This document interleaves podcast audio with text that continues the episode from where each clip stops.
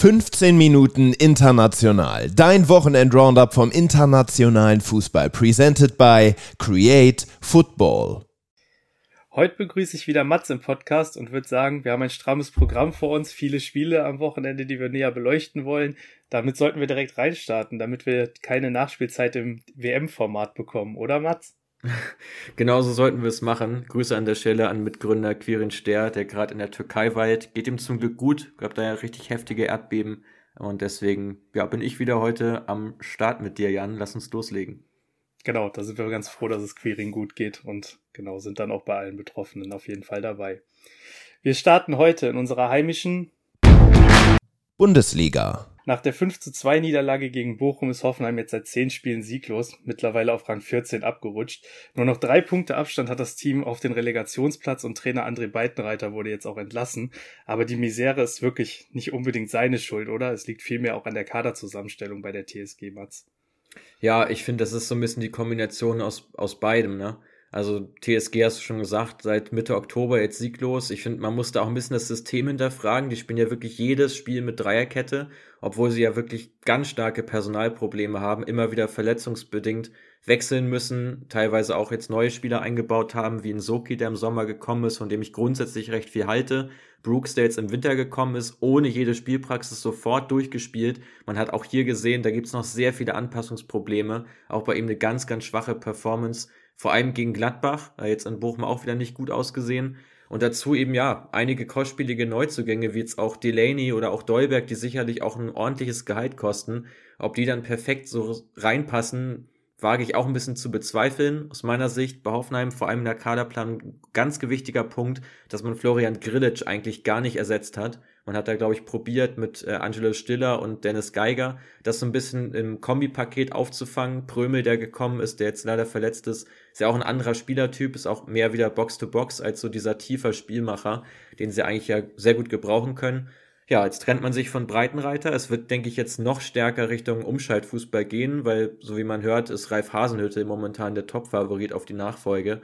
Und das deutet schon darauf hin, dass man jetzt vom Beibesitz komplett weggeht, was ja unter Höhnes noch stark der Fall war, ähm, sondern eben jetzt noch stärker Richtung Umschalten, ähm, in die Tiefe sprinten hineingeht. Und dann natürlich ganz besonders bitter, dass man sich von Rüther im Winter getrennt hat, äh, dem ja genau sowas äh, ganz gut lag denke, große Chance für Bebu, große Chance für die Wingbacks, ähm, aber ansonsten auch viele Spieler, denen das jetzt nicht besonders entgegenkommen dürfte.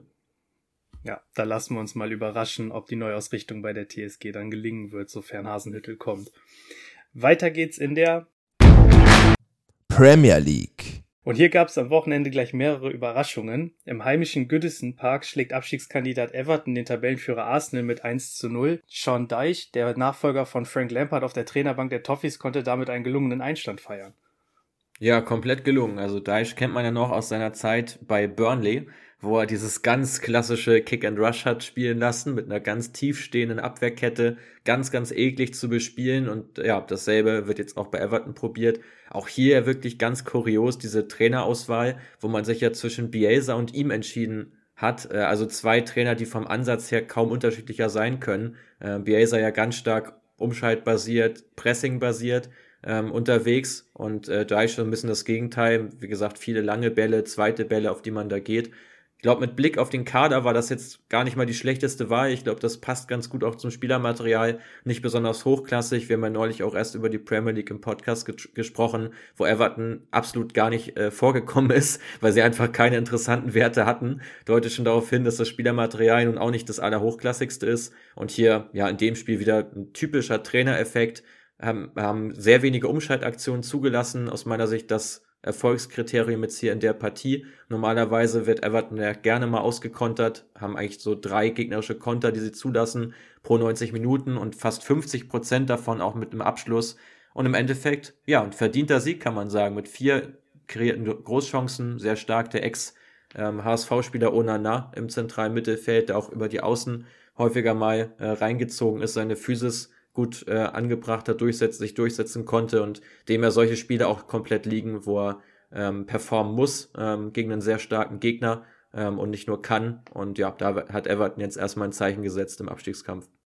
Im Spiel der Spurs gegen Manchester City hat Harry Kane in der 15. Minute das Tor des Tages erzielt, aber das war nicht genug und zwar hat er damit seinen 267. Treffer für Tottenham erzielt und kann sich jetzt Rekordtorschütze seines Clubs nennen. Glück hatte Arsenal da ein Stück weit, da jetzt der ärgste Verfolger damit auch gepatzt hat und nicht weiter aufschließen konnte. Bemerkenswert in der Partie fand ich, dass Top-Torjäger Haaland keine einzige Torchance verbuchen konnte und generell zeigte City sich trotz 65% Ballbesitz ja dann doch eher wenig im Strafraum der Gegner, oder? Ja, ganz, ganz wenig Ertrag, kaum Großchancen habe ich ja auch notiert, obwohl man ja mit einer Doppelspitze mal aufgelaufen ist bestehend aus Haaland und Julian Alvarez, haben jetzt mal gemeinsam gespielt. Das hat nicht besonders gut harmoniert, muss man sagen. Gerade Haaland in seiner Positionierung ja auch recht defensiv, also teilweise hinter den offensiven Mittelfeldspielern im Durchschnitt. Ähm, seine Positionierung, dadurch auch wenige Tiefenläufe, die er anbringen konnte. Also die Taktik ist mal gar nicht aufgegangen von Pep Guardiola. Und ich habe noch eine ganz interessante Statistik gefunden. Ähm, Jan, weißt du denn, wie häufig hat Pep Guardiola bei den Tottenham Hotspurs bisher gewonnen in seiner Trainerkarriere? Boah, jetzt müsste ich erstmal wissen, wie viele Spiele das insgesamt waren, aber ich würde jetzt mal sagen, so 70 Prozent der Spiele hat er bestimmt gewonnen, oder?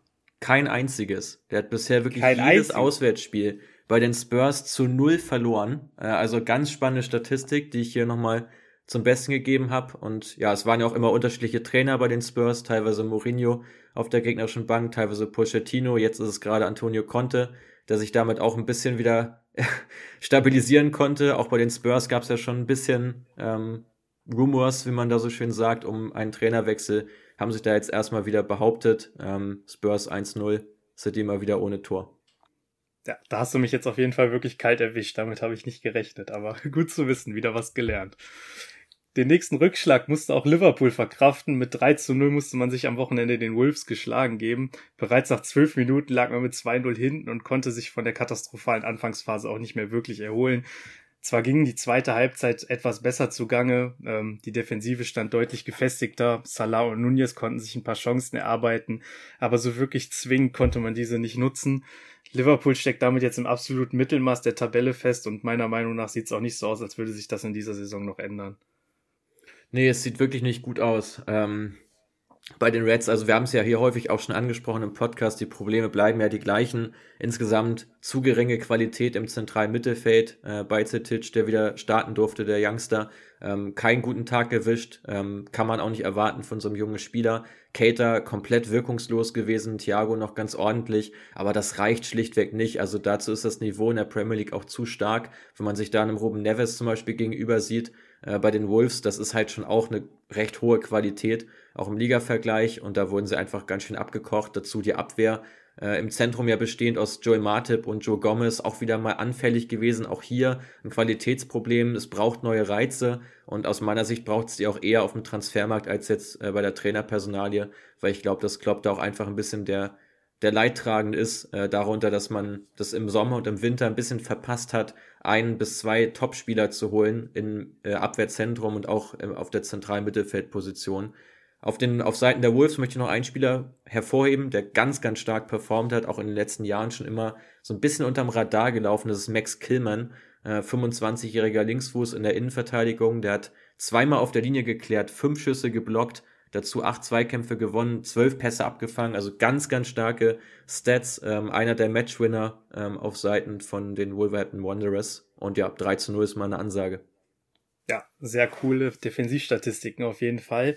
Und von einem guten Defensivspieler gehen wir eine Liga weiter. Und zwar gab es ein wildes Spektakel in der La Liga. Beim Spiel von Betis gegen Celta Vigo stand am Ende ein 3 zu 4 auf der Anzeigentafel. Erst hatte Celta Vigo geführt, dann hat Betis die Partie gedreht und dann äh, schlug ein Stück weit die Stunde von Gabri Vega. Sein Team hat er dann mit einem Doppelschlag in Führung bringen können. Aidu erhörte dann noch auf das 2 zu 4.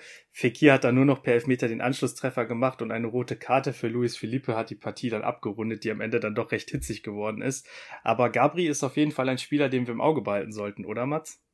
Ja, definitiv. Ähm, also so ein bisschen aus dem, aus dem Nichts gekommen, könnte man sagen. Der junge Spanier aus der eigenen Jugend von Celta Vigo.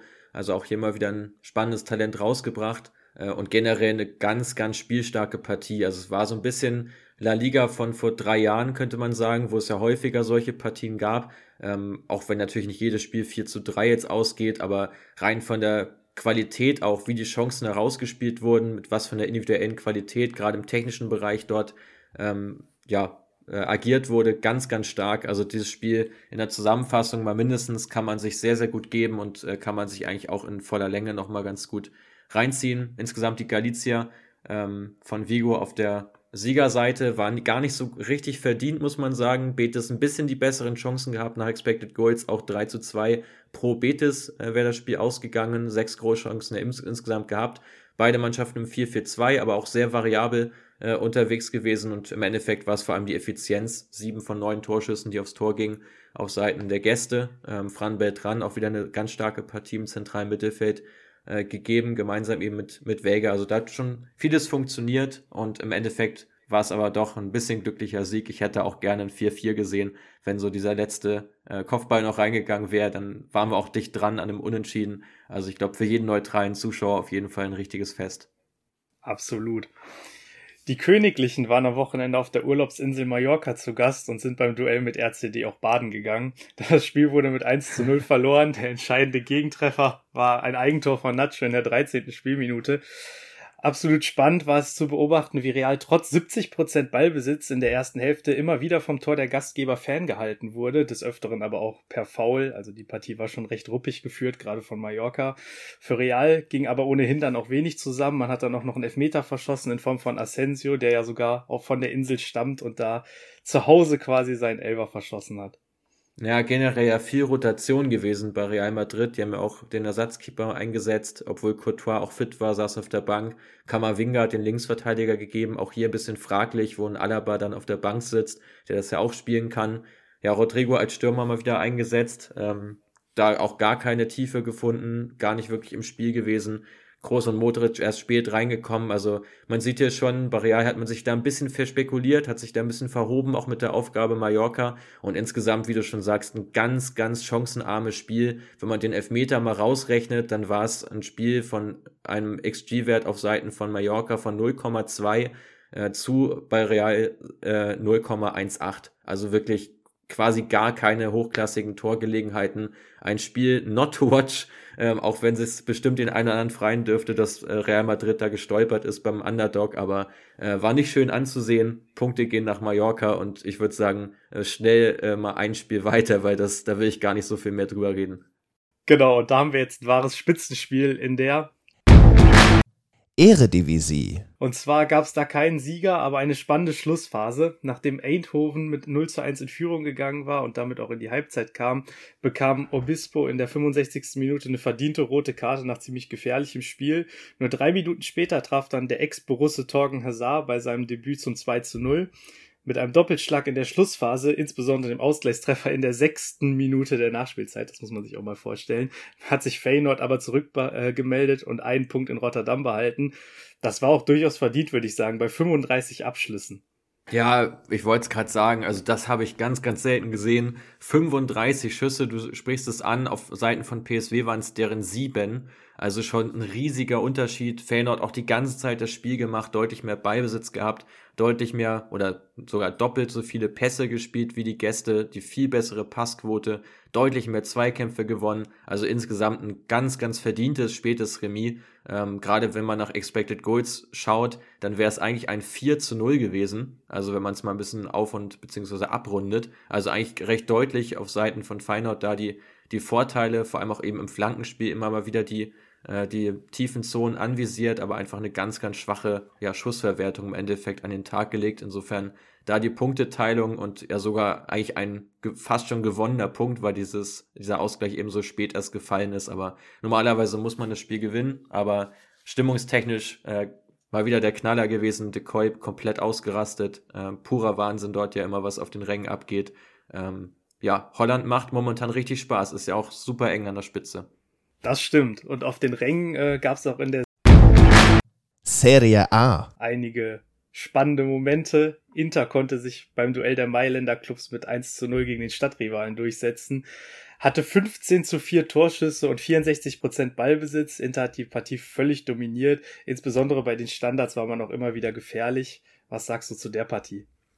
Ja, so ist es vor allem Cianoglu, das offensive Mittelfeld komplett im Griff gehabt, äh, auch mal wieder über Standards gekommen. Auch die Marco hat da für mächtig Furore gesorgt auf der linken Seite, war ganz, ganz offensiv positioniert, wie auch schon in einigen anderen Spielen gesehen, hat da Calabria und Kalulu vor große Aufgaben gestellt, die waren komplett überfordert, genauso wie auch Rade Krunic einmal mehr im defensiven Mittelfeld. Also bei Milan merkt man einfach einmal mehr diese Achse um Menyor, Tomori und auch Benacer, wenn da alle drei fehlen, das ist ein riesiger Qualitätsverlust, ähm, den sie da hinnehmen müssen. Selbst das Spiegeln vom Intersystem, weil auch der AC hat jetzt im 3-5-2 gespielt in der Partie, hat gar keinen Erfolg gebracht. Erneut sehr harmlos gewesen, vor allem auch offensiv. Ähm, drei der letzten vier Niederlagen, die man in Serie hinnehmen musste, hat man auch ohne eigenes Tor verloren. Letzter Sieg ist jetzt auch schon eine ganze Weile her, äh, Anfang Januar ein ähm, Erfolg bei Salernitana. Das ist viel zu wenig momentan, aber liegt eben vor allem an der Verletzungsproblematik äh, von den genannten Spielern im Defensivverbund. Genau. Dann gehen wir noch weiter zu unserem Team der Woche. Und das kommt aus Frankreich. OSC Lille konnte am Wochenende Stade Rennes besiegen mit 3 zu 1. Besonders interessant fand ich dabei die Tatsache, dass das Team in dieser Saison ligaweit die meisten Schüsse pro Spiel abgibt und auch die meisten Key Passes spielt, sogar noch mehr als Paris Saint-Germain. Das ist richtig. Also generell eine ganz spannende Mannschaft. Die haben sich jetzt einigermaßen wieder erholt, nachdem sie nach ihrer Meistersaison ja vor zwei Jahren ganz schön geschröpft wurden und äh, viele Spieler dann ja auch gegangen sind. Ähm, jetzt hat man sich da so ein bisschen rehabilitiert. Nach Expected Points wäre man sogar Zweiter, ähm, auch nur drei Punkte hinter PSG. Die Realität sieht da natürlich ein bisschen anders aus, aber generell gelingt es ihnen immer wieder auch sehr hochwertige Torchancen herauszuspielen, sehr viel Beibesitz, dazu auch der niedrigste PPDA-Wert. In der Liga bedeutet, man geht danach Ballverlust auch sehr stark hinterher und für mich so der Schlüsselspieler Benjamin André im zentralen Mittelfeld, der nicht nur die meisten Tacklings hat, auch sehr viele Luftzweikämpfe führt und eben an ganz vielen ja, gefährlichen Torentstehungen oder Chancenentstehungen beteiligt ist. Also er der absolute Schlüsselspieler im Team von Lille und den hat man da ja aus Rennen loseisen können, also vom Gegner vom Wochenende. Ähm, ganz, ganz spannender Spieler, aus meiner Sicht auch total unterbewertet, unterm Radar und auf Lille sollte man definitiv schauen, auch in den nächsten Wochen. Das sieht momentan sehr, sehr stabil und gut aus. Auch nur eine Niederlage aus den äh, letzten Partien äh, mit davongetragen, ansonsten immer gepunktet. Zurück nach Italien geht's für unseren Spieler der Woche. Und der spielt bei Napoli und macht dort ordentlich auf sich aufmerksam. Die Rede ist natürlich von Quarazgelia, der am Wochenende mit einem Tor und einer Vorlage auf Top-Torjäger Victor Osimen schon wieder zwei Scorer verbuchen konnte. Die Neapolitaner bleiben damit auf jeden Fall auf dem Kurs Meisterschaft, würde ich sagen. Genau, also auch wieder sechs erfolgreiche Dribblings beigesteuert. Also der ist absolut überragend. Der schon die ganze Saison. Aber ich finde auch auch jetzt wieder, also man hat so viele Wochenenden, wo man ihn halt als den Man of the Match ähm, küren kann und als Spieler der Woche eben auch auszeichnen kann. Jetzt haben wir uns hier mal wieder, glaube ich, dafür entschieden. Ich glaube, es gab es auch schon mal, dass er Spieler der Woche war bei uns in der Kategorie. Absolut überragend über den linken Flügel, bringt eigentlich ja alles mit, was du im modernen Fußball brauchst und stellt damit ja auch selbst so einen Rafael Leao momentan in den Schatten, der bei Milan auch gerade nur von der Bank kommt und ja eigentlich ein recht ähnliches Spielerprofil abbildet, sehr starkes Dribbling, körperlich auch relativ groß, immer mal wieder mit überraschenden Bewegungen, mal zur Grundlinie mit scharfer Reingabe, mal selbst in die Mitte abkappend, äh, mit dann präzisem Abschluss, manchmal auch Schlenzer, also wahnsinnig variabel, äh, auch in der ja, Kreation ähm, mit eigenem Abschluss ganz stark. Man kann hier wirklich nur lobende Worte finden für das, was Napoli da aufgebaut hat. Und vor allem, man darf ja nie vergessen, der hat, glaube ich, 12 Millionen gekostet. Das ist im heutigen Fußball ja lächerlich wenig. Gerade wenn man beim FC Chelsea mal nachfragt. Bei dem Preis würden die wahrscheinlich noch nicht mal auf die Idee kommen, den Spieler zu holen. Das ist viel zu wenig. das stimmt höchstwahrscheinlich sogar. Genau, dann sind wir auch ohne sehr lange Nachspielzeit durchgekommen. Ähm, kurzer Ausblick für die nächste Woche. Unter der Woche steigen auf jeden Fall noch die DFB-Pokal-Achtelfinals, die noch ausstehen, zum Beispiel mit der Partie Bochum gegen den BVB. Und damit überlasse ich dir die letzten Worte. Genau, Pokal auch in Frankreich, äh, auch mit einigen recht spannenden Begegnungen, da ja unter anderem auch Lille im Einsatz äh, gegen Lyon. Also auch das kann man sich ganz gut mal reinziehen, gerade mit dem Hintergrund hier heute aus dem Podcast. Und dann, ja, bis zur nächsten Woche. Macht's gut.